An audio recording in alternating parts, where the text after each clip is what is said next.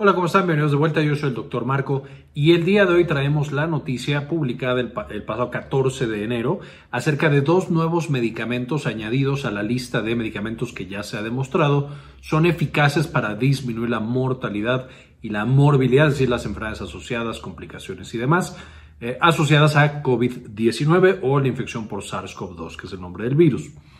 Ahora, estos dos medicamentos son barcitinib, que es por supuesto un inmunomodulador, es decir, modifica la manera en la que nuestro sistema inmunológico responde a la infección. Y por otro lado es un anticuerpo monoclonal llamado Sotrovimab. Este Sotrovimab se une a la lista ya un poco larga de anticuerpos monoclonales que se utilizan contra COVID-19.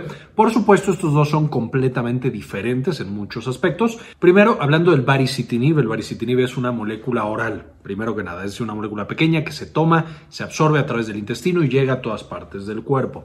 Este baricitinib básicamente lo que hace es que inhibe a una enzima eh, llamada la sinasa de Janus o la quinasa de Janus, una proteína que se activa justamente en las células del sistema inmunológico cuando van a despertar una respuesta inflamatoria en contra de algún microorganismo eh, o por ejemplo un virus en este caso. Entonces básicamente cuando el paciente toma el baricitinib lo que va a suceder es que impide que haya una respuesta inflamatoria demasiado elevada en contra de esta infección. Un poquito como lo que pasa cuando vimos el tema de sepsis, que les voy a dejar en la parte de arriba, que veíamos que al principio tenemos la infección, pero conforme va pasando el tiempo la respuesta inmune es tan, tan agresiva que ya la infección se quita pero la respuesta inmune es la que acaba destruyendo y dañando a los órganos del cuerpo y causando la mayor parte de las complicaciones, que básicamente, y lo hemos sabido desde el principio de la pandemia, lo que genera el SARS-CoV-2 o el COVID es algo muy similar a la sepsis, solo que para virus y para este virus en particular lo llamábamos tormenta de citocinas, pero bueno, es básicamente lo mismo. Entonces, ¿cómo recomienda? ¿Cuál es la evidencia? ¿Qué es lo que nos dice en cuanto al uso de baricitinib en estos pacientes? Solo se debe usar en pacientes con COVID severo, eh, por supuesto que ya tienen eh, o están críticos. ¿Por qué es esto? Si estamos viendo que al tomar el medicamento baja el sistema inmunológico, si se lo damos a un paciente que está empezando con COVID y que no tiene tan intensa la infección, por supuesto apagamos su sistema inmune y entonces tenemos una infección mucho más agresiva. Por eso requiere mucho preparación y mucho conocimiento, saber cuándo y en qué paciente se tiene que administrar. Entonces, baricitinib se recomienda porque disminuye mortalidad en pacientes críticos y pacientes que tienen COVID grave. Por supuesto, no en COVID leve, seguramente en COVID leve, parecido a lo que pasa con la dexametasona, eh, puede al contrario complicar más la infección y volverla más agresiva porque no tenemos una adecuada respuesta inmunológica. Ahora, además del baricitinib, tenemos el sotrovimab. El sotrovimab se usa para tratar de moderado, de leve a moderado COVID-19. De aquí ya empezamos con un poco de problemas porque el sotrovimab, al ser un anticuerpo monoclonal, no es algo que podamos tomar, mandar al paciente que se lo tome y ya se acabó. Los anticuerpos monoclonales se tienen que aplicar subcutáneos o intravenosos. En el caso de sotrovimab, justamente es subcutáneo. Además de esto, tardan en absorberse, son medicamentos que son más caros, más complejos, etcétera, etcétera. El sotrovimab se eh, eh, recomienda en, población que tiene COVID leve a moderado, pero que tiene un alto riesgo de complicarse, es decir, que tienen muchos factores de riesgo. El sotrovimab específicamente lo que hace es que es un anticuerpo que se pega a la proteína spike del coronavirus. Eh, ya hemos visto en videos pasados que la proteína spike justo es lo que le permite al coronavirus pegarse a las células humanas, especialmente las células del pulmón, a través de la enzima convertidora en angiotensina y de esa manera infectar nuestras células. Entonces, cuando le aplicamos a un paciente sotrovimab, de hecho se reduce un 85% el riesgo de muerte, hospitalización y eh, otros parámetros de eficacia.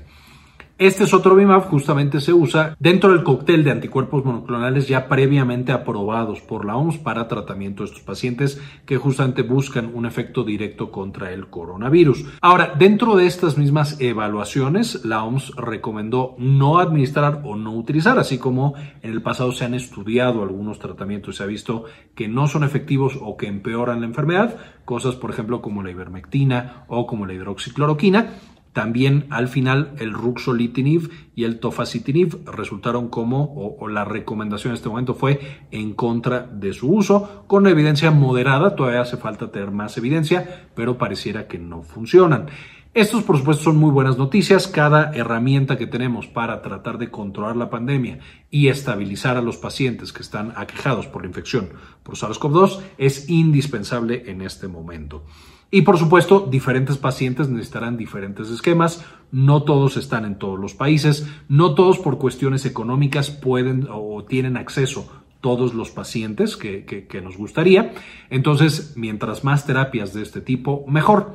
Ahora, ya hicimos justamente un video explicando cómo funcionan los dos principales antivirales directos que están aprobados actualmente contra coronavirus, el Molnupiravir y el Paxlovid, que les dejo en la parte de arriba los enlaces a esos otros videos para que los puedan consultar. También hablamos un poquito de la dexametasona. De los otros tratamientos no hemos hablado específicamente del mecanismo de acción. Entonces también me gustaría que me dijeran si les interesa que hagamos un video de cada uno de estos tratamientos explicando cómo se utilizan mecanismo de acción, farmacología y demás o solamente con estas noticias cada vez que se incorporan nuevos tratamientos es más que suficiente. Eso déjenmelo en la parte de abajo en los comentarios. También en la parte de abajo les voy a dejar un enlace a la noticia justamente eh, con la aprobación o la recomendación de estos dos medicamentos eh, nuevos para el tratamiento del SARS-CoV-2. Finalmente no quisiera irme sin antes agradecer a algunas de las personas que han sido apoyar al canal con una donación mensual de uno o de dos dólares, porque realmente nos ayudan a hacer este tipo de investigaciones, hacer el contenido y compartirlo de manera gratuita con todos los demás. Este video quiero dedicárselo a Moni Leigh, Rosaura Murillo Gómez, Carlos Luis, Mariana Martínez Torres, Yvonne Gron, Kiara Gallosa, César Castejón, Vaquita Gamer, Leonor Paves Cabezas, Carlos Ramírez Quintero, Luis Fernando Zacarías, Juan Rodríguez, Gustavo Francioli, Alejandro Pardo, María Eugenia, Doctor Mineralín, Bajo la Lupa, Gilberto Argueta, Mari García y Doctora Milis.